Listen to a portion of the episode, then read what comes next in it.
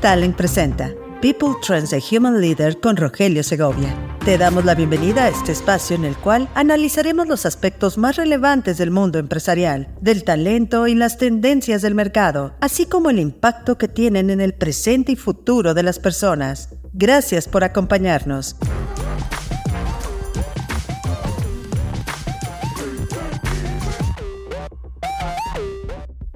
Bienvenidos a People Trends, un espacio que explora los aspectos más relevantes del talento y del trabajo. Hoy es martes primero de enero y yo soy Rogelio Segovia. Ayer lunes comenzó formalmente la 54 reunión anual del Foro Económico Mundial en Davos, Suiza. Así como el año pasado la palabra que se instaló en la mente de todos los asistentes fue policrisis, este año se ha impulsado la palabra competition la cual es un acrónimo en inglés de las palabras cooperation and competition, esto es cooperación y competencia. En español podría ser algo como competición. Y bueno, a partir del día de hoy en el newsletter de Human Leader te estaré compartiendo toda la semana el resumen de lo que sucedió el día anterior y sobre todo trayendo temas estratégicos que pueden llegar a impactar este año lo que hacemos nosotros en temas de gente, en temas de talento, en temas de gestión de personas. El optimismo va en aumento a medida que más personas piensan que este año será mejor. Sin embargo, la gente espera que el cambio climático empeore en 2024, según la encuesta de Ipsos Prediction aplicada en 34 países, incluyendo México. Lo más relevante del estudio es que el 50% de la población mundial prevé que las condiciones económicas globales mejorarán en comparación con el año pasado, mostrando un aumento de 4 puntos porcentuales. Esto refleja la opinión de aquellos que creen que en la fortaleza futura de la economía mundial en 2024. Veamos cuáles son esos resultados claves de esta encuesta de Ipsos. El 53% dice que 2023 fue un mal año para ellos y el 70% dice que fue un mal año para su país. Este es el nivel más bajo desde antes de la pandemia de COVID-19. El 70% piensa que 2024 será mejor año que el 2023 y se trata de un aumento de 5 puntos porcentuales. Fíjate cómo, por un lado, la gente está viendo al 2023 como un año muy malo, pero viene un gran optimismo para lo que significa este 2024. También cada vez más personas piensan que la inteligencia artificial provocará la pérdida de más puestos de trabajo que los que se crearán este año. Y después de que 2023 fuera el año más caluroso registrado, el 81% espera que las temperaturas globales promedio aumenten aún más en 2024. Entonces, desde tema de predicción de sensibilidad de la gente, este 2024 todavía será más caluroso que lo que fue el año anterior.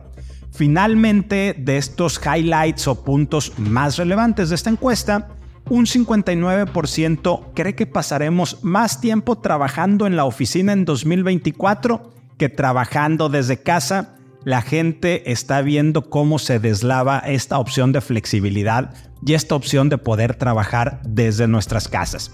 Finalmente, en relación con México, el 87% de las personas tiene una perspectiva optimista acerca de que el 2024 será mejor que el año pasado, pero el 13% no comparte esta opinión. Situación de negocios actual. La ahora pretendida reforma del sistema de pensiones puede ser un gran riesgo para el país que puede provocar un verdadero tsunami financiero. Y aunque uno de los riesgos de nuestro actual sistema de pensiones es seguir ahondando las brechas sociales de la población, de acuerdo a Enrique Quintana, director general del periódico El Financiero, no hay manera en el corto plazo de que las pensiones de los trabajadores afiliados al Instituto Mexicano del Seguro Social o a otros sistemas públicos calculadas sobre la base de su ahorro individual deriven en un monto equiparable al 100% del salario que percibía el trabajador. Es decir, la iniciativa va en el sentido, o aparentemente va en el sentido, porque todavía no tenemos información muy clara, que el trabajador se pueda jubilar con el 100% de su último salario. Recordemos que con la reforma que tenemos actualmente vigente o con la ley que tenemos actualmente vigente, la gente, las personas, los empleados se van a estar jubilando entre un 30-40% de su salario las primeras generaciones que se jubilen hasta un 50-70% ya con la reforma de hace algunos años puntualmente del 2020. Bueno, siguiendo con este tema de los riesgos que puede representar esta, esta reforma, Gabriela Siller, directora de análisis económico en Grupo Financiera Base, compartió en su Twitter, ahora X, que esto representa riesgos tanto para las finanzas públicas como para los trabajadores por dos cosas. Primero, dice Siller, la participación del Estado en el ahorro para el retiro de los trabajadores es un riesgo para las finanzas públicas, pues el gasto público en pensiones representa casi el 22% del gasto total y su participación reduciría aún más la capacidad del gobierno para realizar gastos en otros rubros, como lo es salud, educación e inversión en infraestructura. Con esto continúa, eleva el riesgo de mayor déficit y endeudamiento, lo que puede llevar a recortes en la calificación crediticia de la deuda soberana de México. Y segundo punto, comparte también o continúa Gabriela Siller, es un riesgo para los trabajadores. Y ojo aquí, ¿por qué es un riesgo para los trabajadores? Lo que pasa es que el gobierno podría estar tentado a utilizar el dinero de los empleados en proyecto del gobierno. Esto es, tomar lo que actualmente existe en las cuentas individuales de las AFORES y llevarlo a gasto o inversión del gobierno lo cual por definición lo que hace el gobierno busca un rendimiento social y lo que buscan los empleados, la gente, lo que buscamos es un rendimiento financiero positivo y la visión del gobierno con la visión de cada uno de nosotros como trabajadores que estamos ahorrando para nuestra jubilación puede ir un tanto disasociada, por llamarlo de alguna manera. Esto es, el dinero podría utilizarse en proyectos que implicarían pérdidas para los trabajadores. No conocemos al día de hoy, como lo comentaba previamente, la dirección que tomará la próxima reforma del sistema de pensiones. Si su objetivo es incrementar las pensiones, podría necesitar aumentar las contribuciones de los empleadores o de los trabajadores, aunque esta medida no sería popular. La reforma parece más inclinada a eliminar las cuentas individuales en lugar de optar por esta opción. Si se decide retornar a las antiguas pensiones sin límite, como la ley del IMSS del 73 y que eran extraídas de un fondo común, sin recaudar contribuciones suficientes, el sistema eventualmente enfrentará problemas financieros y esto podría ocasionar un tsunami financiero pero quizá probablemente esto nada más sea un tema electorero, por lo pronto debemos estar atentos a este tema. Economía. Antes de abordar los temas económicos más relevantes de la semana, quiero compartirte una reflexión interesante, muy interesante del periódico The Wall Street Journal, ya que según un artículo de este diario, es hora de adoptar una visión optimista sobre la economía el artículo sugiere que en lugar de centrarse en la inflación o la recesión, deberíamos centrarnos en el progreso inminente que ofrecen a la humanidad los avances en la medicina para tratar enfermedades como el Alzheimer y la obesidad, así como el potencial de la inteligencia artificial para elevar nuestro bienestar. También menciona que la inteligencia artificial generativa se ha convertido en una herramienta esencial para innumerables trabajadores, estudiantes y creadores de contenido. Además, destaca que la innovación reciente está mejorando el bienestar palpablemente, como el desarrollo de fármacos para tratar enfermedades como te mencionaba hace unos momentos, lo que es el Alzheimer y la obesidad. La tasa de inflación anual en diciembre de 2023 alcanzó un 4.66%, superando las expectativas del consenso de Bloomberg, que era de un 4.57%, y la meta del Banco de México del 3%, con un intervalo de más o menos un punto porcentual. Esto es, el Banco de México decía que la inflación podría ser hasta de 4% y la real fue de 4.66%, por lo que hace la inflación subyacente, excluyendo productos volátiles, aumentó al 5.09%, mientras que la no subyacente llegó al 3.39%, siendo impulsada por un fuerte aumento en los precios de las frutas y verduras, esto según datos del INEGI. Líderes empresariales consultados por el Foro Económico Mundial identificaron seis principales riesgos para México en 2024 que incluyen recesión económica, fragilidad del Estado, escasez de energía, desigualdad, actividades económicas ilícitas y erosión de la cohesión social. El informe de riesgos globales 2024 también señala preocupación sobre desinformación en el contexto electoral y destaca que México aparece en rojo en indicadores de criminalidad y manejo de noticias falsas. Todo esto según el Índice Global del Crimen Organizado 2023. La inflación en Estados Unidos supera las previsiones y aumenta hasta el 3.4% en diciembre. Las cifras reducen las expectativas del mercado de que los tipos de interés caerían en marzo. Los economistas esperaban un aumento del 3.2% frente al 3.1% en noviembre. Recordemos, aumentó hasta el 3.4% en diciembre. Talento. La sólida demanda laboral en Nuevo León ha reducido el tiempo que las personas tardan en encontrar empleo y ha impulsado a aquellos que ya lo tienen a aspirar a posiciones mejores. ¿Esto qué quiere decir? Que quienes están en una situación de desempleo rápidamente pueden encontrar trabajo y quienes estén buscando moverse o tener un mejor ingreso económico, también les va a ser muy sencillo, aunque esto ya sabemos, representa mayor rotación para las empresas. Datos de la Encuesta Nacional de Ocupación y Empleo del INEGI muestran que la proporción de personas desocupadas en el tercer trimestre de 2023 en el estado de Nuevo León fue del 7.3% en comparación con el 14.8% del año anterior. La alta rotación laboral, especialmente en sectores con tasas del 50%, ha acortado el tiempo de búsqueda de empleo para las personas. Además, el número de personas empleadas que buscan otro trabajo aumentó un 20.5% en comparación con el nivel prepandemia de 2019. Buenas noticias para los empleados malas noticias para las organizaciones. Cultura. ¿Cuántos días de vacaciones son necesarios para descansar realmente? En los últimos años escuchamos a los partidarios de tomar varios fines de semana largo en lugar de vacaciones de más de una semana. Pero ¿qué es mejor?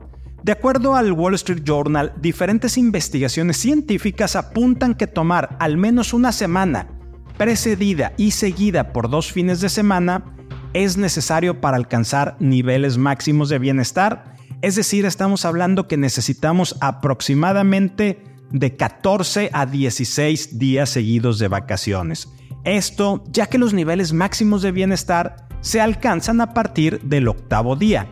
Uno de los principales beneficios de hacer esto frente a personas que toman solamente fines de semana largo es mejorar los hábitos de sueño, es decir, dormir mejor. Pero si lo único que puedes hacer de momento es tomar fines de semana largo, opta por tomar el lunes en vez del viernes, es decir, sábado, domingo y adicionale el lunes. Tomarse libre los viernes a menudo resulta en tener que compactar 5 días de trabajo en 4. Y al tomar el lunes, tus compañeros de trabajo no tienen más remedio que empezar la semana laboral sin ti. Ya de vuelta a la oficina el martes, podrás ponerte al día rápidamente. Que no se nos escape. Hablemos brevemente del Foro Económico Mundial que empezó el día de ayer lunes y que a partir de este día martes podrás encontrar una breve reseña de lo que trató este tema tanto en mi newsletter como en versión audio. Te cuento que de acuerdo al Foro Económico Mundial, parecería que este año 2024 no deberíamos de ser optimistas, contrario a lo que decíamos al principio en la nota editorial, que la gente estaba viendo el 2024 con mayor optimismo que el 2023, esta encuesta que platicábamos de Ipsos. Pero el Foro Económica Mundial nos dice no. Bueno, la temática central de este año, que también ya comentamos, es restaurar la confianza y se está enfocando en cuatro dimensiones fundamentales que moldearán el porvenir del mundo. Seguridad y cooperación, crecimiento y empleo, inteligencia artificial y crisis climática. ¿Y qué es lo que debemos de tener muy presente para abordar de mejor manera lo que va a suceder en el Foro Económico Mundial? Son dos cosas. Uno es el informe de riesgos globales 2024 que se viene publicando desde hace varios años y que se divide en dos partes. Nos dice cuáles son aquellos riesgos a los que se va a enfrentar el mundo en los siguientes dos años y cuáles son los riesgos a largo plazo. También en el newsletter del día de ayer lunes hablé más a detalle de estos dos temas y el otro es un tema nuevo que lo está desarrollando el Foro Económico Mundial junto con la consultora internacional McKinsey, que es el Barómetro de Cooperación Global 2024. Este informe, déjame brevemente te platico del primero, del informe de riesgos globales, muestra algunos de los riesgos más graves que podemos enfrentar, te decía, durante la próxima década y destaca un mundo marcado por cambios tecnológicos, incertidumbre económica y crisis climática. Tensiones geopolíticas y eventos climáticos extremos generan la polarización y desconfianza. La inflación, altas tasas de interés y propagación de información errónea afectan la estabilidad global. Se espera un orden multipolar abogando por un diálogo entre líderes. Y el otro documento, este barómetro global de cooperación 2024, que es relevante porque es esta unión, lo que decíamos al principio, de cómo puedo competir, pero también puedo, puedo cooperar, es esta nueva herramienta que mide la cooperación en los siguientes pilares, comercio, innovación, clima, salud y paz. Brevemente, se reporta que en comercio hay desaceleración debido a tensiones geopolíticas, mientras que en innovación surgen nuevas preguntas. Y a pesar de los compromisos, las emisiones aumentan en clima y la cooperación en salud vuelve a patrones históricos. El problema es que la colaboración en paz ha disminuido desde 2016.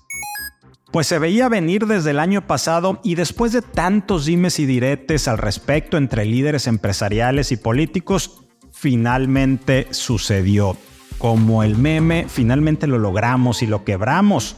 En el ámbito empresarial, las siglas ESG, estas siglas que significan, por su acrónimo en inglés, ambiental, social y gobernanza, están siendo evitadas por líderes debido a experiencias negativas con inversionistas, presiones políticas y amenazas legales. Es decir, después de que todo mundo se quería certificar, todo mundo empresarial, por ESG y existían fondos de inversión y toda una corriente que estuvo impulsando a hacer esto, inclusive Larry Fink de BlackRock, el hombre probablemente más poderoso del mundo, fue, es, bueno, es, pero ya no públicamente, un partidario de que las empresas tuvieran estas acreditaciones, estas acciones, parece que todo eso ya acabó. De hecho, empresas como Coca-Cola han eliminado el ESG de sus reportes y comités corporativos, optando por nuevos términos como negocio responsable. Y en Wall Street, fondos ESG están cerrando porque ya no hay interés en ellos. Directores ejecutivos ahora están siendo asesorados por áreas de mercadotecnia y comunicación a ser más precisos, establecer objetivos alcanzables en lugar de hacer grandes declaraciones, es decir, estas declaraciones grandilocuentes que tanto gustan o al parecer gustaban. Y a pesar de la reducción en menciones públicas, los líderes sostienen compromisos de sustentabilidad mientras algunos ajustan la gestión de programas ESG. El cambio, este cambio, refleja la complejidad y politización del término, con desafíos en cuantificar objetivos sociales y críticas legales a programas de diversidad corporativa. Pero recordemos que de aquí se desprendían iniciativas de diversidad, inclusión y bienestar a nuestros colaboradores. No era solamente un tema económico o de inversionistas, era beneficio directo a los empleados, a los colaboradores. ¿Acaso esto solamente fue una moda pasajera y seguimos regresando al pasado? Seguimos regresando a ver al colaborador o vamos a regresar a ver al colaborador como un mero factor de producción? Gracias por acompañarnos en el episodio de este martes 16 de enero de 2024 de People Trends. En poco menos de 30 minutos ya estamos informados de los temas más relevantes del talento y del trabajo y su impacto en el presente y futuro de las personas. Soy Rogelio Segovia y nos escuchamos la siguiente semana en este formato, pero esta semana en edición especial tendremos de manera diaria un breve resumen en People Trends de lo que está sucediendo en el Foro Económico Mundial 2024 allá en Davos, Suiza.